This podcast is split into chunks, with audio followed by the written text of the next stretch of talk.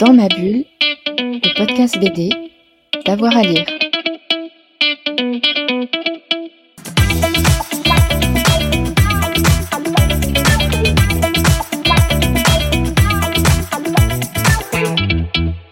Ah, ma bibliothèque idéale, bon, il y a beaucoup de trucs à dire. hein. Mais euh, en réalité, euh, si je dois rester euh, dans le western, on va mettre de côté Lucky Luke parce que j'en ai déjà beaucoup parlé. On va évidemment parler de Blueberry.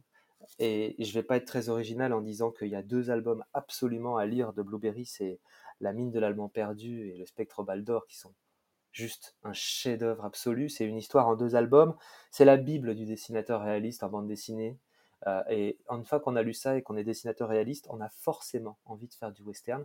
Et je pense que c'est pour ça qu'il y a tellement de dessinateurs réalistes qui régulièrement euh, vers le western et veulent absolument y aller.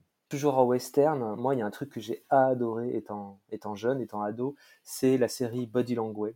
Alors je me suis rendu compte après coup qu'elle était vraiment inspirée du film euh, Johnson de Ciné Pollack, qui est vraiment un su- super chef-d'œuvre. Mais la bande dessinée, euh, c'est euh, écrit et dessiné par Derib, euh, le dessinateur de Yakari. Il est un peu sous-évalué cet auteur et je trouve ça regrettable parce que c'est vraiment un grand grand et à lire c'est un vrai régal parce que c'est un western qui est à la fois plein de péripéties, plein d'aventures et qui est très très humaniste, très sensible et je trouve que c'est une proposition euh, euh, très belle euh, de la vision de l'Ouest. Dans ma bulle, le podcast BD, d'avoir à lire.